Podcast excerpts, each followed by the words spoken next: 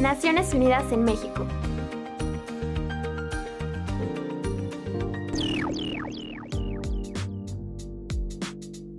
Ayer en la mañana dio inicio el debate anual de la Asamblea General de las Naciones Unidas. Los principales temas fueron erradicación de la pobreza, la educación de calidad, la acción climática y la inclusión. Antonio Guterres, secretario general, habló sobre el Golfo Pérsico, el aumento de las desigualdades y la igualdad de género. Escuchemos.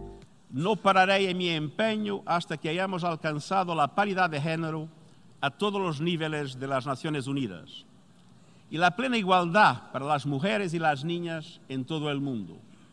Según las tendencias actuales, se necesitarán dos siglos para cerrar la brecha en materia de empoderamiento económico. No podemos aceptar un mundo que dice a mis nietas que la igualdad debe esperar a las nietas de sus nietas.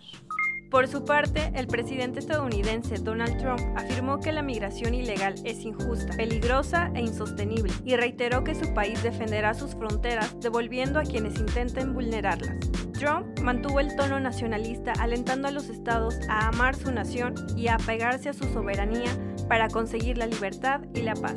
El futuro no es de los globalistas, el futuro es de los patriotas, el futuro es de las naciones soberanas e independientes, apuntó.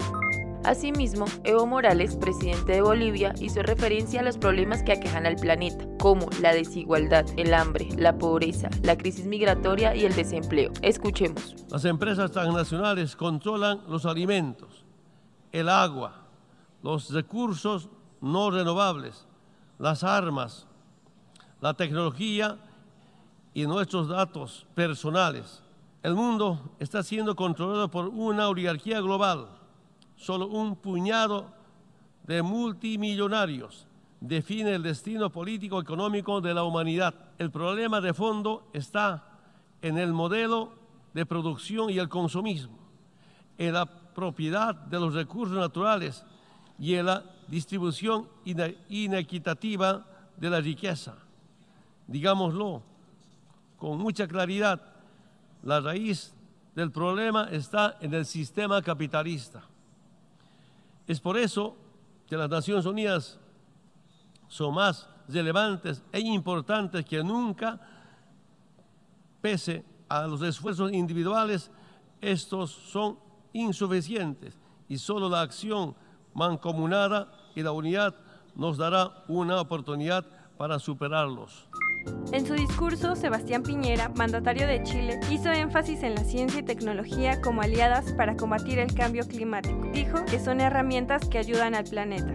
También mencionó la necesidad de invertir en ellas para transitar energías renovables que disminuyan el uso de combustibles fósiles y propicien una economía circular, es decir, una economía basada en el reciclaje y aprovechamiento de desechos que impacten positivamente al planeta.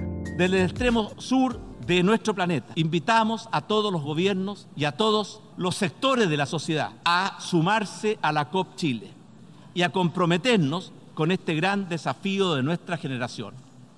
Es una batalla que todavía depende de nosotros. En voz de Ángeles Sánchez y Luisa Cruz, desde el Centro de Información Naciones Unidas, México. No olvides seguirnos en nuestras redes sociales, en Twitter como arroba ONUMX, Facebook e Instagram arroba ONUMEX.